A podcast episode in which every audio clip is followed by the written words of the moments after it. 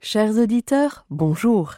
Bienvenue dans la saison 3 de Comme d'Archie, le podcast qui vous ouvre les portes du monde fascinant de l'architecture. Pour les nouveaux venus, permettez-moi de me présenter. Je suis Anne-Charlotte de Ponte, docteur en histoire de l'architecture, auteur publié, dirigeante d'une agence de communication et de développement basée à Paris en France et dédiée à l'architecture. Retrouvons-nous chaque semaine pour découvrir la culture et l'actualité architecturale. Pour cela, nous interviewons des spécialistes, nous abordons des thèmes différents et nous apprenons à regarder les projets dans leur diversité et leur contexte. Pour vous offrir le meilleur, Julien Rebourg, ingénieur son, est aux commandes techniques du podcast. Merci d'être avec moi aujourd'hui et maintenant, place au talent. Bienvenue dans Comme d'Archie.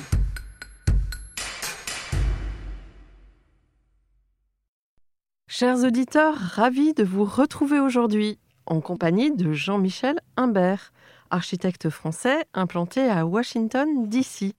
C'est pourquoi aujourd'hui nous vous offrons un podcast réalisé en duplex entre Paris au studio Remix et l'agence Plan H de Jean-Michel Imbert à Washington. Merci Julien pour ton travail de réalisation pour ces entretiens outre-frontières. Bonjour Jean-Michel. Bonjour Anne-Charlotte. Bienvenue dans Comme d'Archie. Je répète, vous êtes architecte fondateur à la tête de l'agence Plan H. Si vos premières armes sont françaises, avec entre autres une collaboration avec l'agence Valais de Martinis, que nous avons interviewé dans le Comme d'Archie saison 2 hashtag 60 et mis en lumière en anglais dans le hashtag 61. Vous êtes vous-même implanté depuis 6 ans aux États-Unis. Vous êtes un très fidèle auditeur de Comme d'Archie. Vous m'avez dit que cela vous fait du bien d'entendre les copains, les confrères depuis Washington, c'est bien ça? C'est exactement ça. Un jour, nous avons entamé une conversation et nous avons décidé de partager ce moment en duplex parce que vous le valez bien, disait la pub. Et en dehors de vos projets que nous aborderons avec grand intérêt, j'ai trouvé captivant votre parcours courageux jusqu'ici. Alors justement, commençons par le début. Quel est-il ce parcours? Quelle fut votre jeunesse? Où s'est ancrée votre envie d'architecture? Quelles ont été vos études? Juste avant de commencer pour tout ça, je veux vous remercier pour la présentation et souligner le courage. c'est quelque chose que c'est une notion que je, sur laquelle je reviendrai plus tard. pour ce qui est de, de, de, là où tout a commencé, euh, c'est assez amusant d'y repenser aujourd'hui parce que rien ne me prédestinait à faire de l'architecture du tout.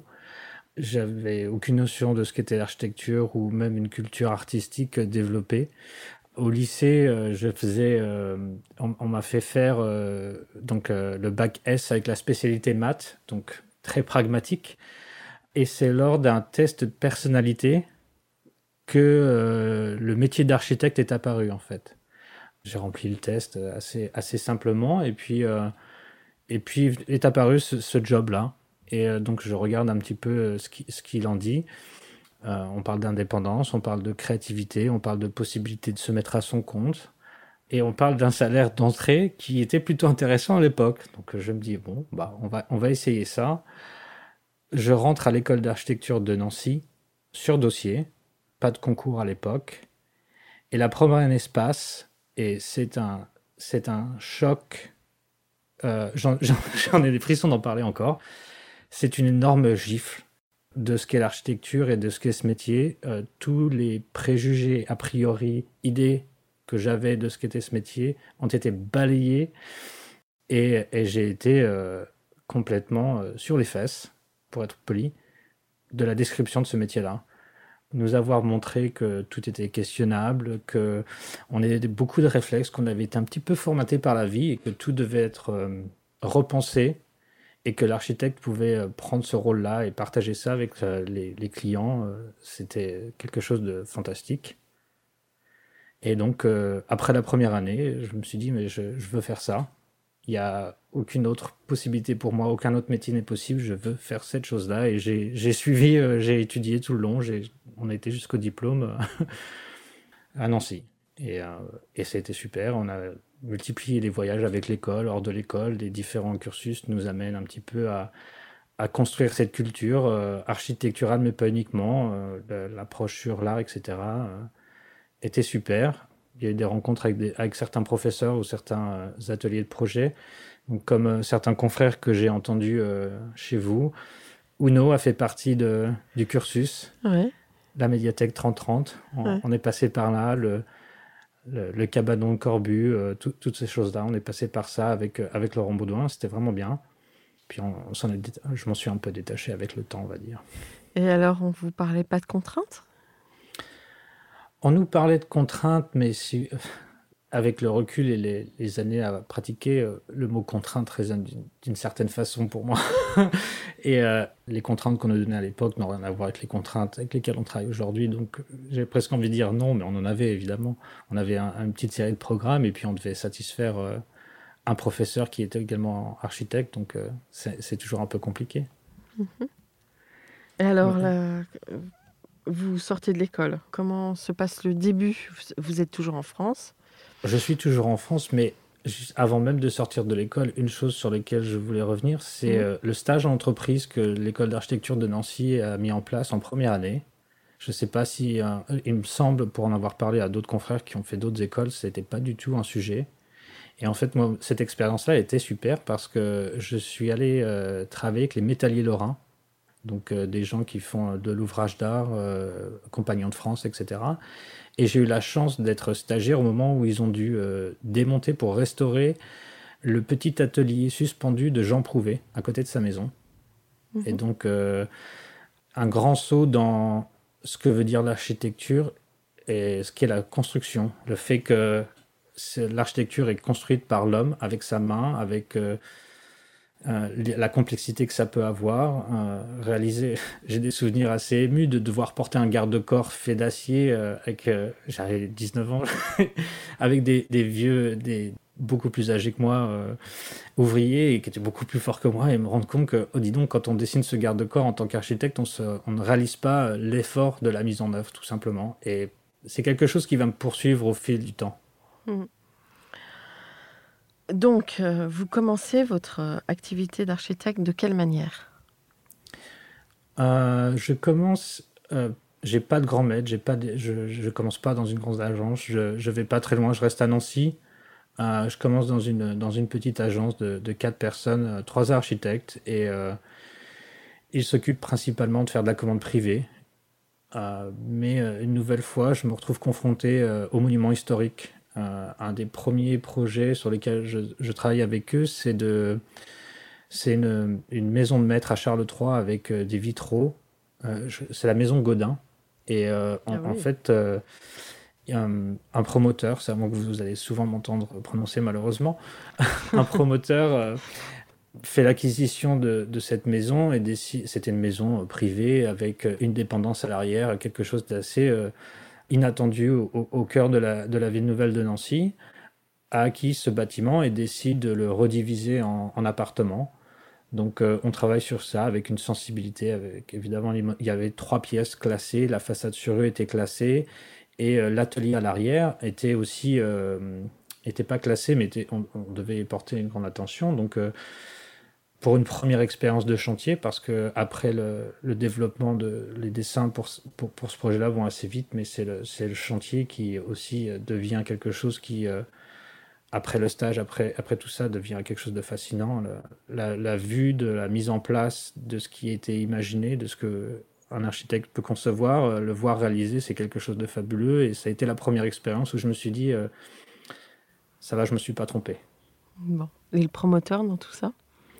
Bon, le promoteur, vous savez, il a vendu ses appartements, euh, on, a inauguré, des gens sont rentrés, et puis on n'en a plus jamais entendu. Enfin, ils ont eu d'autres projets avec eux, euh, sur lesquels moi j'ai travaillé aussi, euh, avant, de, avant de décider de, partir, et une première fois de me relocaliser, cette fois-ci à Paris. Mais la relation avec le, studio d'architecture et le promoteur a continué sur d'autres projets, mais sans moi cette fois-ci. Hum. Alors après? Parce qu'il faut qu'on arrive à Washington. Hein oui, oui, ça, ça, arrive, je vous promets, ça arrive très vite. Donc, euh, cette expérience de chantier-là euh, me permet de, de, me faire embaucher par euh, de Marcinis ou, ou Toury Vallée à l'époque. Et ils, viennent de, ils sont en train de terminer la réalisation des, des, logements à Reims qu'ils ont remporté avec Europan. Ils ont d'autres projets en cours, ils sont en train de finir une école et donc moi j'arrive pour poursuivre, poursuivre la construction des logements pour I3F au Pré-Saint-Gervais. Donc euh, je crois que le, sous-sol venait d'être euh, fait et euh, j'étais chargé de suivre ça avec eux et ça a été il n'y a plus de monument historique donc c'est un autre apprentissage, une autre expérience, avec le béton, le neuf, un nouveau jeu de règles à respecter, des nouvelles choses auxquelles il faut prêter attention, une autre taille d'entreprise, une autre taille de projet. Enfin, c'était un peu une montée en puissance, si on peut considérer ça, dans le fait d'être architecte, et c'était super. C'était super, j'ai appris beaucoup. Et il euh, paraît qu'on apprend sur le chantier. Ouais, c'est, je, pense, c'est, euh, j'entends certains confrères qui ne, suivent pas le chantier, j'ai du mal à l'imaginer. Je pense que le projet se fait euh, du premier coup de crayon sur un papier calque jusqu'à la livraison. On, doit faire des choix. Les, les architectes, en allant à l'école, apprennent à avoir des, je dirais pas des convictions, mais des, j'ai déjà oublié ce mot, j'ai le mot conviction qui revient. Euh, ça va me revenir. Mais du coup, on, effectivement, on croit en certaines choses. Euh, on, a, on, développe un sens des valeurs. Euh, l'école nous a appris à hiérarchiser, très simplement.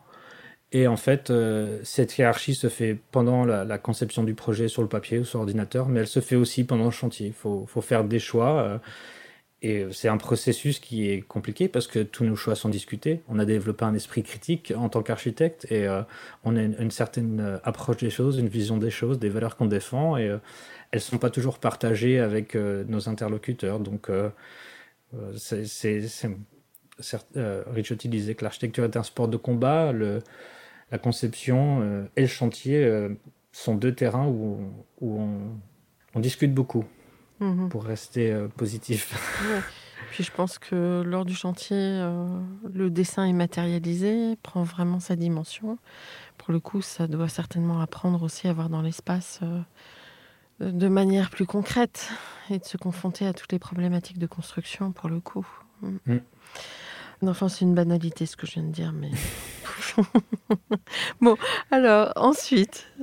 Ensuite, donc euh, tout se passe très bien à l'agence euh, Toury Valley et euh, on profite du partage des locaux parce qu'on on est, dans un, est dans un petit local rue Lausanne. Ceux qui ont travaillé s'en souviendront.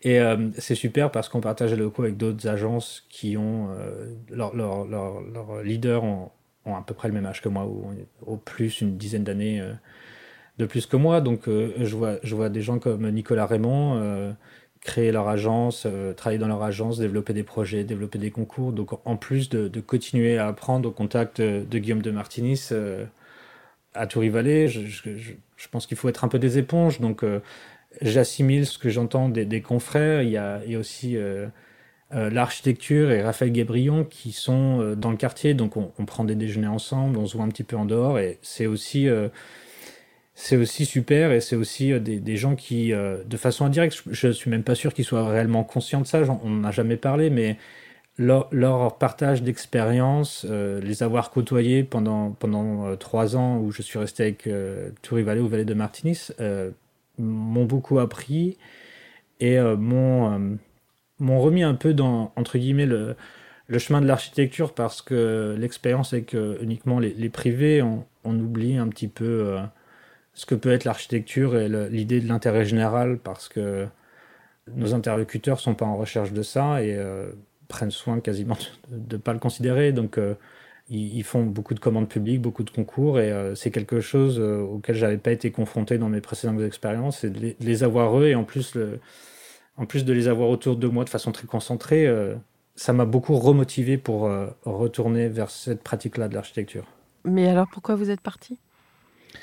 Je suis parti parce que l'agence Toury Valley est devenue l'agence Vallée de Martinis et que il a fallu que je fasse un choix. Mon, poste était un peu discuté parce que j'avais des projets qui partaient dans les deux, dans les deux entités. Et en plus de ça, euh, simultanément, une amie de, collège me contacte. Elle était toujours euh, à, Nancy, et donc moi je suis à Paris. Elle me contacte en, me demandant euh, est-ce que tu pourrais me conseiller un, architecte Mon mari et moi, on veut concevoir et faire construire notre maison. On a acheté un terrain. Est-ce que tu connaîtrais quelqu'un? Et j'y ai réfléchi pendant, pendant une petite semaine en me disant je peux conseiller des confrères, mais des gens qui vous appellent et vous font ce genre de, de demande, ça court pas les rues. Et donc, euh, avant même Covid et le, travailler de façon euh, distancielle, j'ai dit bah, pourquoi chercher quelqu'un? Je suis là. Je vais fonder mon agence et euh, je vais continuer à travailler avec Valet de Martinis et je vais m'occuper de votre maison. Donc, ça a été le premier projet un peu déclencheur en 2012 pour lequel j'ai fondé Plan H. Ok. Cette maison, elle était en France? Oui, oui, oui, elle était toujours en France. Alors, euh, on y arrive, on y arrive enfin. Donc, je suis à Paris, j'ai cette petite maison qui, se fait, et puis euh, bah, il faut d'autres projets. Donc, euh, on se lance dans les procédures adaptées, dans les candidatures, on essaye de, mettre un pied un peu dans la machine, et, c'est compliqué c'est compliqué parce qu'on n'a pas les références, parce qu'une référence ne suffit pas. Et puis, euh, très honnêtement, euh, Paris est, concentration d'architectes, il y en a un tous les coins de rue quasiment. Euh, sur les 30 000 en France, je crois que 10 ou 12 000 sont là-bas, donc il y, a, il, y a, quasiment 50%. Donc ça a été compliqué, j'ai pas eu la patience d'insister. Et après un voyage à New York où, quand j'ai rencontré des, gens sur place et que je leur ai dit ce que je faisais, ils étaient tous très très enthousiastes et très curieux je montrais un peu ce que je faisais, les photos, etc. On me disait, mais c'est super, euh, on trouve pas ça ici. Euh. Donc, euh, j'ai imaginé qu'il y avait peut-être une autre façon, un autre endroit pour moi d'exister un peu plus simplement et d'avoir, de sortir un peu plus facilement du lot et d'être plus pertinent pour des clients d'être à l'étranger. Donc, l'idée était de fonder l'agence, de transférer l'agence de Paris à New York sans aucune prétention, mais juste un, fort désir de changement. Et euh, ça se fait pas aussi facilement. La culture américaine, la culture de construire, euh, est très similaire mais très différente à la fois. Euh, tout le monde, avec beaucoup d'humour, me dit non mais moi, l'Europe, tout ce qui est l'administration, j'aime pas ça, c'est compliqué. Je peux le dire à tout le monde, c'est la même chose ici. c'est exactement. L'administration est, est, aussi euh, difficile, euh, très hermétique, euh, très scolaire. C'est la même chose. Et donc, je décide de partir à New York. Je postule à de nombreuses agences. Mon CV n'est pas vraiment retenu. Et il y a une agence basée à Washington, mais aussi à New York, qui me dit bah, Nous, on est, on est prêt. On veut, bien, on veut bien te prendre. Et moi, je prends ça comme un nouvel apprentissage. J'accepte de mettre un peu en, sommeil euh, le studio et je me dis bah je vais je vais aller apprendre. C'est un peu c'est une position un peu un peu étrange mais on, se dit on va mettre de côté euh, tout ce que j'ai développé euh, avec Plan H et puis on, va réapprendre. Donc pendant un an et demi, j'ai été très très assidu. oui, oui, oui j'ai beaucoup concentré. Écouté. Exactement. Mais c'est un, mouvement un peu normal. Moi, j'ai, enfin, euh, autour de moi, dans mon entourage proche, euh, il y a des gens qui ont fait ce parcours et j'ai l'impression qu'on est toujours obligé d'un peu euh, régresser, entre guillemets, pour mieux décoller après. Et c'est de l'adaptation. Oui, il faut réapprendre faudra apprendre. Et puis, il y a, y a, un mm. côté où euh, la volonté aussi d'être indépendant, c'était d'enfin pouvoir pousser au maximum mes idées et ma vision de, de ce que pouvait être un, projet. Et là, il a, il a fallu euh, un peu renoncer à ça.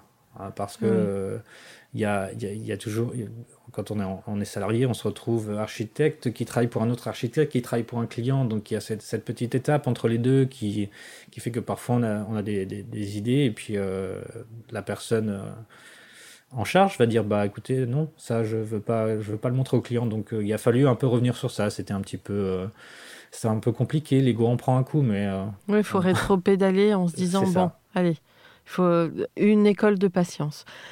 Euh, et donc, vous restez combien de temps dans cette agence? Je reste un an et demi avec eux. Euh, c'est une micro-agence, c'est deux personnes et c'était moi et une autre personne. On était dans un premier étage euh, c'était c'est un premier étage dans une allée euh, à Washington. C'était vraiment c'est de l'artisanat, c'est de la petite boutique quoi. Mm. Euh, Vous puis, faisiez quel type de projet? C'était beaucoup de beaucoup de clients indivi- euh, de Ah oui, maisons. individuelles, ouais. Euh, le- Du pavillonnaire, de l'étalement urbain. Non, non, non, Non non, pas, non, non, pas ça. Dieu merci, pas ça. Non, j'aurais pas accepté le poste dans ce cas-là. D'accord. Non, non, mais euh, c'était plus. euh, Washington est très dense, c'est déjà très construit. Enfin, c'est très dense. Comparé à Paris, c'est rien du tout, mais c'est déjà très construit. Il y a très peu de parcelles disponibles. Donc, euh, c'est beaucoup de réhabilitation, extension. On rajoute un étage, euh, on fait de la petite suture comme ça. Et bon, moi, ça m'allait plutôt pas mal parce qu'au final, avoir travaillé sur des monuments historiques euh, et tout ça, c'était arrivé ici. et- ouais, c'était Mm. assez facile de, de venir. de, de, de proposer ma vision, ça marchait bien, quoi. Mhm. Et puis bon, l'échelle des, projets ne changeait pas beaucoup et euh, j'avais toujours en tête ceux qui m'avaient euh, poussé à fonder l'agence et à, me déplacer, c'est-à-dire d'avoir ma propre, euh, ma propre structure. Donc j'ai dit, maintenant que j'ai conscience du paysage architectural dans tout ce que ça englobe, les contraintes, etc., on va essayer de, changer un peu l'échelle. Donc j'ai changé d'agence. J'ai travaillé avec Studio MB à Washington. Et là, euh, les échelles ont changé, euh, ma position a changé. Et puis, euh, j'ai pu prendre le temps de, de passer les, les examens pour être architecte licencié, l'équivalent de l'inscription à l'ordre en France, à Washington. Mhm. Et donc ça, ça a mis combien de temps? De votre arrivée à votre licence? Quatre ans et demi. Ouais. Quatre ans et demi parce que les tests sont compliqués. C'est euh, six tests, trois heures chacun. Sur, sur, euh, vous êtes trois heures, euh, trois heures à trois heures et demie devant un ordinateur à répondre à des questions à choix multiples sur euh, des questions de structure, des questions d'implantation sur le site, des questions de, je vais dire building code. Je suis désolé, c'est en anglais, mais de construction au- au- aux US est, est réglée par, par ce fameux building code, c'est le bottin euh, des règles. Il y, en, il y en a énormément et euh, C'est un peu on- le Neufert américain? Non. oui, Si? Euh, en quelque Ah, sorte. Ouais. J'ai souvenir dans première année d'Archie, ils nous, ils nous avaient fait acheter le guide du constructeur, Hmm. où euh, tout est décrit, la taille des choses et les, les assemblages pour faire les murs un peu basiques. Bah, le, le, le code de construction, c'est un peu la même chose, mais en beaucoup plus développé, beaucoup plus technique, avec beaucoup d'exceptions. Ah, euh, Quand même. et- oui, oui.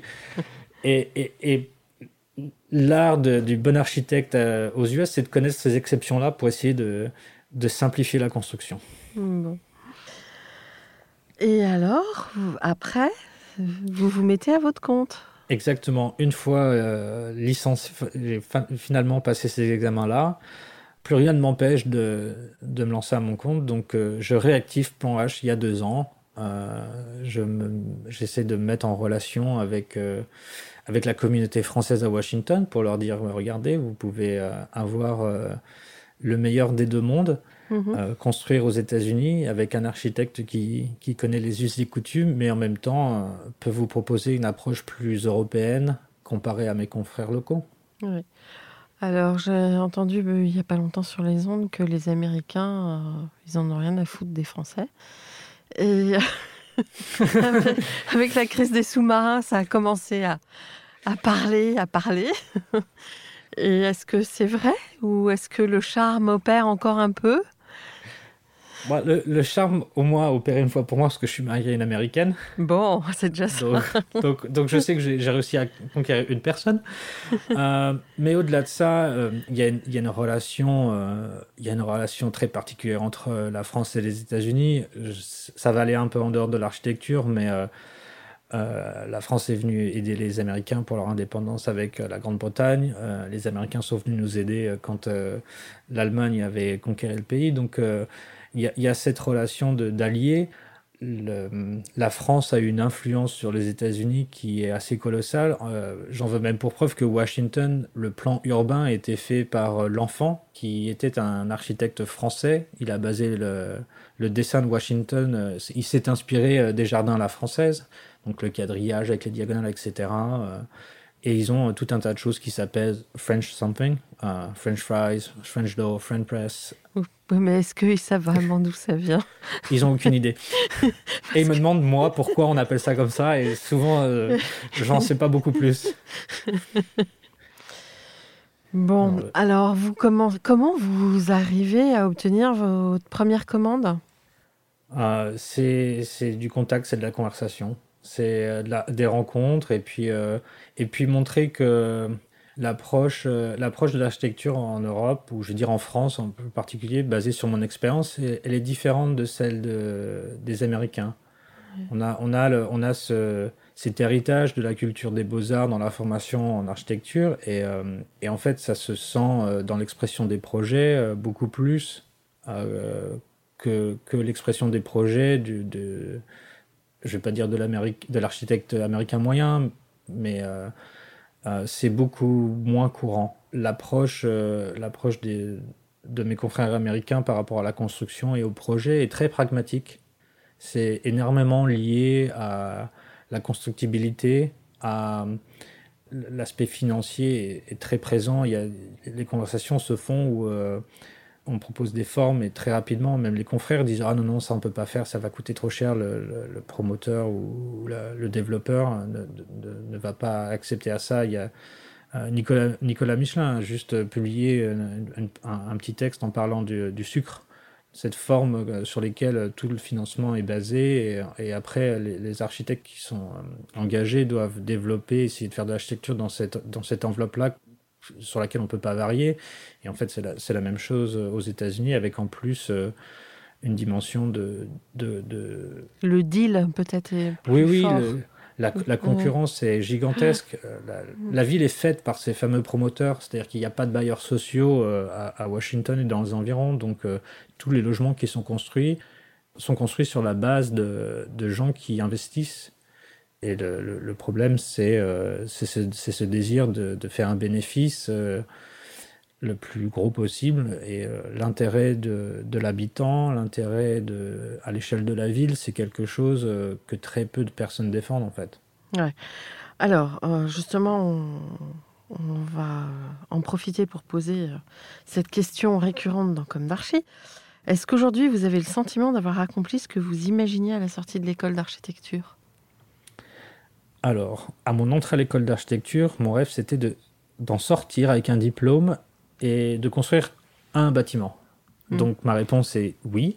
Hmm. Est-ce que j'avais imaginé construire Outre-l'Atlantique Pas du tout, donc c'est super. Mais maintenant, en tant que professionnel installé, euh, je pense que l'histoire commence seulement et j'ai envie de pouvoir en faire beaucoup plus. Alors, euh, dans votre boucle que vous m'avez envoyé, j'ai noté, euh, relevé des projets américain, euh, mhm. réhabilitation, notamment euh, la belle réhabilitation d'une église avec un changement d'usage, vous allez nous en parler, et surtout d'ailleurs dans le format court en anglais. Mhm. Mais peut-être que vous voulez euh, nous raconter l'histoire de vos projets, tout simplement. Je peux faire ça. Donc, je travaille à différentes échelles. dans mon book, vous avez dû voir, il y a, il y a Europan, qui est à l'échelle urbaine. Donc il y a cette église qui est euh, huit logements en ce qu'ils appellent co-living. Donc euh, c'est euh, des, des, appartements qui sont dessinés pour être partagés. c'est proposé qu'un un espace de vie qui est supposé être assez confortable. Il y a une grande cuisine avec un grand séjour. Et puis ensuite, vous avez six chambres autour de cet espace-là avec chacune sa, sa salle de bain. Mm-hmm. et, et, donc, ils essayent de, de, développer ça, que ça soit euh, complètement from the ground, euh, complètement neuf, ou alors euh, quand on est dans, dans, la ville comme à Washington, comme je l'ai dit précédemment, les, les terrains sont, il y a quasiment plus de terrain de vide, donc on réhabilite et on change. L'église était un projet super pour ça. Ça a été un projet. C'est un promoteur qui a initié ce projet. Ouais, et peut-être que votre appartenance française par rapport à l'objet architectural votre âme française a joué dans, vous pensez? J'aime le penser. J'aime le penser. Je suis pas sûr. Pour être tout à fait franc, la conversation sur l'objet final n'était pas euh, la, conversation principale. leur pragmatisme euh, leur a complètement, a complètement sorti ce, il y, a, une, différence entre le résultat final et puis nos conversations, si vous voulez. nos conversations étaient vraiment basées sur combien de chambres on peut faire, combien de... la rentabilité du projet. Voilà.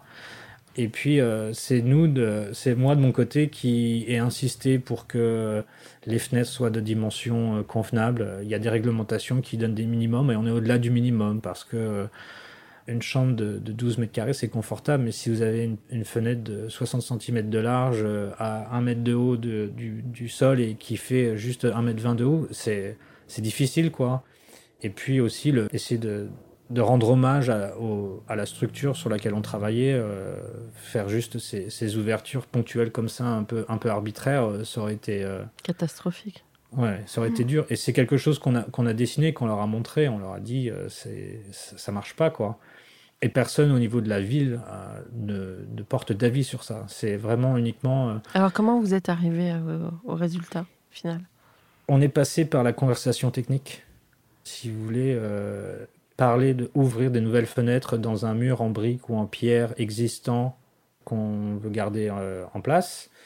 Ça sous-entend beaucoup d'interventions techniques. Il faut recréer un, insérer un linteau en pierre des deux côtés, euh, un, linteau en métal, pardon, de part et d'autre du mur. Il y a beaucoup de, challenges techniques. Il faut réussir à trouver un moyen de, rendre la, structure étanche à l'eau. Il y a une vraie crainte de l'infiltration d'eau euh, aux États-Unis. Donc, l'approche était de dire, bah, écoutez, on va, on va simplifier, entre guillemets. On va créer une grande ouverture avec un seul linteau, tout en haut. Et ensuite, euh, pour essayer de, répondre à cette demande d'étanchéité, on va venir faire cet encadrement en métal sur lequel va venir s'appuyer euh, le joint et toute la technique de protéger la structure intérieure en bois qui supporte les nouveaux planchers, etc. Donc euh, c'est par la technique qu'on a réussi à les convaincre de faire ça. Et on a l'impression que vous avez glissé une architecture contemporaine dans les murs d'une église. C'est un peu l'impression que, que votre projet donne. Il fait combien de mètres carrés? Oh, faut, que je, faut que je retrouve, je peux vous donner en square feet euh, de, de, tête, mais, pas les mètres carrés. Il y a aussi. Enfin, c'est un grand projet. Ouais, se délocaliser, c'est aussi ça. Hein. C'est changer d'unité de mesure. Euh, c'est une gymnastique. Oui, oui, oui. mais. Euh, c'est assez conséquent, ouais. Alors, vous avez d'autres projets? On a des projets plus petits. Donc, euh, on, vient de finir une, maison à, Bethesda, donc qui est dans la banlieue euh, de Washington. C'est aussi une réhabilitation. les clients sont venus nous voir. Ils venaient d'acheter à un prix assez conséquent un, une parcelle euh, à, l'angle de deux rues euh, en nous disant bah, écoutez, euh, ce voisinage-là nous plaît beaucoup, on y habite déjà, on loue, mais on a besoin de plus d'espace. On a besoin, on vient d'acquérir cette maison, on veut agrandir. Qu'est-ce qu'on peut faire? Et c'était un peu carte blanche et une nouvelle fois l'approche très européenne, sans forcément être direct dans, dans la dans l'explication des volumes, euh, être l'approche par le plan, par le pragmatisme de, de mettre les choses ensemble, d'organiser, de faire des choix et de leur montrer ces choix-là. On, a réussi à, à, écrire un peu euh, d'architecture et puis euh, en plus de ça, on a, on a eu une conversation assez enrichissante où euh, l'écriture architecturale du studio est assez contemporaine et c'est pas habituel dans cette région, dans la région de Washington. Et donc, il y a eu pas mal de questions. On a montré des, des photos d'autres projets, d'autres agences dans les alentours. Ça, ça marchait pas trop pour les convaincre de ce qu'on essayait de faire. Et à, à cette époque-là, le nouveau musée contemporain dans le Maryland venait d'ouvrir. C'est Glenstone. Et je leur ai dit, bah, écoutez, prenez le temps, allez voir, faites la visite et puis on, en parlera après. Et euh, ils sont allés voir, ils sont revenus en, me disant euh, c'est fantastique, la lumière est, terrifique. Euh, terrifique? Pardon. et, et, superbe. c'est juste qu'ils m'ont dit terrific, donc c'est resté.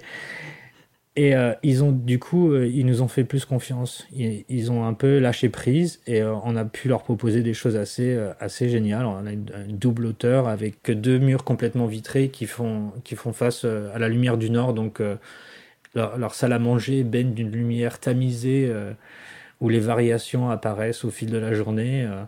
Il y, a, il, y a, une cour centrale où s'organise la cuisine, leur bureau et leur séjour. Et la même chose, c'est planté, sa vie. On, voit les saisons qui passent. Et, et pour moi, c'est ça l'architecture, quoi. C'est les convictions que moi je défends, le rapport à l'extérieur, le rapport à la lumière. On n'a pas besoin de beaucoup plus. Et Finalement, euh, vous avez réussi à les faire rentrer dans le projet? Ouais. Vous les, ouais, vous les avez séduits? Je, je, je pense. Ouais. Et le deal a été oublié pour le coup Pas complètement Oh, il y, avait là, comme on était dans, dans une approche plus euh, personnelle, c'est une famille, le, deal prend moins de place. Et puis on a réussi en travaillant avec l'entreprise à faire que ça rentre dans un prix euh, convenable. Mais le, deal est toujours présent maintenant que j'y pense. Il y a toujours cette idée de, c'est assez, c'est un paradoxe fou pour moi. Vous commencez à travailler avec une famille, euh, vous leur demandez le programme et le programme va être basé sur l'idée de la revente. Ouais. Est-ce que c'est facile à revendre ouais. C'est une efficacité redoutable en fait. Et c'est très déstabilisant au départ parce qu'on se dit mais attendez, on essaie de se projeter dans une nouvelle structure, vous êtes déjà en train de parler d'en partir, c'est très très étrange. Ouais. Après, euh, cet hyper pragmatisme, cette efficacité, c'est pas forcément négatif. Non, non, ils sont, ils sont, ils sont très bons pour euh, être des early approvers early trier, ils essayent très facilement des nouvelles choses. Hmm. Euh, euh, early adopter, c'est ça que je cherchais. Très entreprenant. Ouais, ils viennent avec, ah, vous avez vu ce nouveau produit, alors euh, pour, pour, mes amis français, il n'y a, pas de, a pas de cahier technique ici, il n'y a pas de DTU. On peut un peu mettre en place ce qu'on veut, mais on emporte la responsabilité, donc on, y réfléchit à deux fois. Je ne vous cache pas que des fois, le DTU me manque presque. ça justifie des noms aux clients. Non, non, on peut pas faire ça, ça, ça marche pas. Euh, Alors, on a compris que vous travaillez avec euh, quelques partenaires. Comment imaginez-vous le monde d'après, à la fois pour vous et, euh, et dans le contexte, on va dire, planétaire? Dès le, dès le premier confinement en France, j'ai, avec ma très faible audience, publier un tout petit texte parce que j'ai des souvenirs de l'école d'archi où on nous dit que euh, le Paris haussmanien, la, nouvelle, le nouveau plan de Paris était venu parce qu'il y avait des problèmes de salubrité et qu'on a décidé de rendre Paris salubre. La loi sur le logement a changé, il y a des choses qui ont été imposées, qu'on suit toujours. Et euh, j'ai imaginé que avec ce temps étendu où euh, le grand public euh, devrait rester chez soi, il développerait un regard différent et deviendrait peut-être un peu plus exigeant. Euh, j'avais souhaité que ce temps où on est à la maison, on regarde l'espace dans lequel on vit différemment et qu'on développe peut-être des envies, qu'on se rende compte de ses défauts et qu'on prête un peu plus attention à cet empêcheur de tourner en rond qu'à l'architecte qui a toujours un avis sur tout différent de la majorité des gens autour. Mhm. Euh, il s'avère que ça fait un an et demi et j'ai pas l'impression que ça ait porté ses fruits, donc j'espère que ça viendra. Oh, il faut le garder dans sa poche et le ressortir un bon moment. C'est tout vient à point, on dit. Euh, vous, donc là, vous avez, vous travaillez sur d'autres projets. Vous êtes euh, ancré pour la vie? À Washington? Oui et non. Euh, Washington m'amuse encore beaucoup. Je pense que j'ai pas encore accompli à Washington ce que je voulais faire, mais euh, je ne perds pas de vue la France. Euh, malgré toutes les années, c'est très drôle quand vous expatriez, vous devenez beaucoup plus chauvin et beaucoup plus fier de vos origines que quand vous y êtes. je suis français plus que jamais, on va dire, et, et je perds pas espoir de pouvoir pratiquer dans les deux pays. Euh, j'ai d'ailleurs, il y a quelques, quelques semaines, rendu Europan 16. Euh, ah, vous avez écouté euh, nos épisodes? J'avais écouté l'épisode, oui. Mais même, même avant de l'avoir écouté, pour moi, c'était, je savais que j'allais le faire. C'est mon troisième. Vous avez rendu sur quel site? Quimper. J'espère que ça va pas me poser de problème. Et là, cette année, j'étais assez, assez content, assez, de façon très euh, égoïste, assez content du turnout et qui était assez faible. Euh, on avait à peu près la même concurrence quand on a rendu euh, sur Tornio et Haparanda, qui étaient deux villes jumelles sur la frontière finlandaise et suédoise. Et on avait fini deuxième, donc j'ai bon espoir. Et vous pensez qu'il y a des fils à tirer entre vos confrères qui, qui exercent en France et les projets à Washington ou aux États-Unis Parce que peut-être aussi que sur certains qui ont, qui ont une taille d'agence qui leur permettent de concourir sur des gros projets euh, un peu emblématiques, euh, vous pouvez peut-être jouer un rôle, je sais pas, je lance un appel. ah bah, je, suis très heureux que vous le fassiez. Euh, J'hésitais à le faire moi-même. je peux être boot on the ground pour qui, qui souhaite. Non, je pense qu'il y a des vrais, il y a, il y a, il y a, un, il y a un échange qui peut être fait parce qu'on peut apprendre les uns des autres. Je pense qu'il y, a une approche, euh, il y a une approche constructive, pragmatique ici, qui est très, il y a une efficacité euh, qui, est, folle. L'usage du BIM, euh, bon, ça a été les, Américains ont été l'un des, premiers pays à le mettre en place. Aujourd'hui, moi, c'est un outil que j'utilise tous les jours. on va même plus loin. On utilise l'arrêté virtuel maintenant pour montrer les, espaces aux clients. Ça marche dix mille fois mieux que euh, la plus belle des images de synthèse. Les gens se projettent beaucoup plus facilement. Euh, et puis, on n'hésite pas à mélanger les structures. Mm. C'est quelque chose que j'ai appris aussi, à, à, travailler avec tous les matériaux disponibles euh, dans leur essence, dans ce qu'ils savent faire de mieux pour obtenir le résultat qu'on souhaite. C'est quelque chose qui est... J'ai l'impression que mes confrères européens sont un peu plus puristes sur ce niveau-là et quand ils choisissent un matériau, ils s'y attachent beaucoup. Oui. J'ai appris sachant à, que, lâcher prise. Sachant que le poteau-poutre, euh, c'est plus le bois qui est rentré dans les mœurs, mhm. c'est qu'autrement, on a une culture du, de la muralité de l'espace géré par le, le, plan, le mur, en fait. Mm. Mm. Euh, quel conseil donneriez-vous aux étudiants en architecture aujourd'hui? J'en ai plein. Euh, le premier, c'est surtout commencer comme, euh, allez en première année, vous allez voir, c'est rigolo. Le deuxième, c'est accrochez-vous. Euh, ça va durer un bout de temps. C'est-à-dire que même une fois diplômé, euh, on est toujours un petit peu étudiant, on apprend toujours un peu. Et le troisième, c'est profitez-en et amusez-vous. C'est la partie la plus facile. Les contraintes quand on est étudiant sur des projets, elles sont mineures. La preuve, je m'en souviens à peine. et, oui, c'est ce qu'on a ressenti au début. La, boucle est bouclée. c'est ça. et profitez-en emmagasiner le plus d'informations possible, voyager, euh, regarder tout par ce prisme de l'architecture. Euh, vous pouvez regarder tout un tas de choses euh, et, apprendre et l'utiliser et, le ressortir. Et il y a de fortes chances que ça devienne votre, votre identité en tant qu'architecte derrière. Vous pourriez prendre des architectes, des petits Français en trainee, je crois que c'est comme ça. C'est exactement ça. Mhm.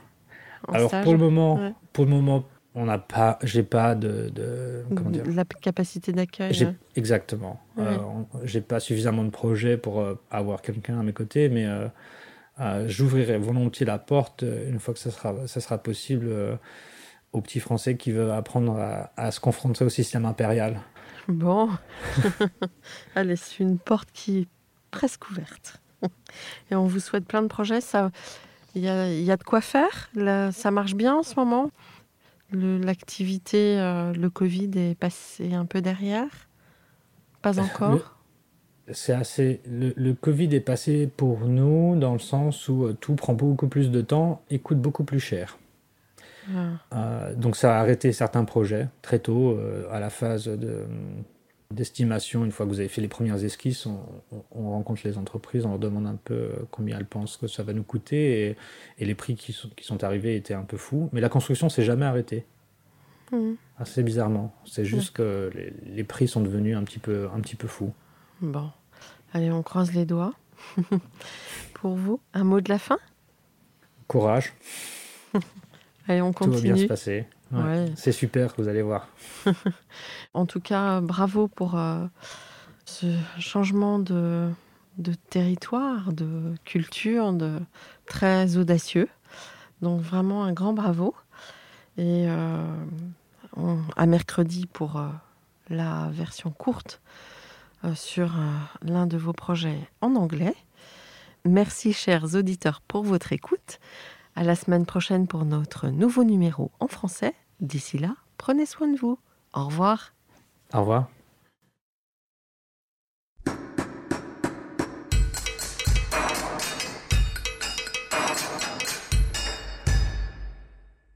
Chers auditeurs, merci pour votre écoute.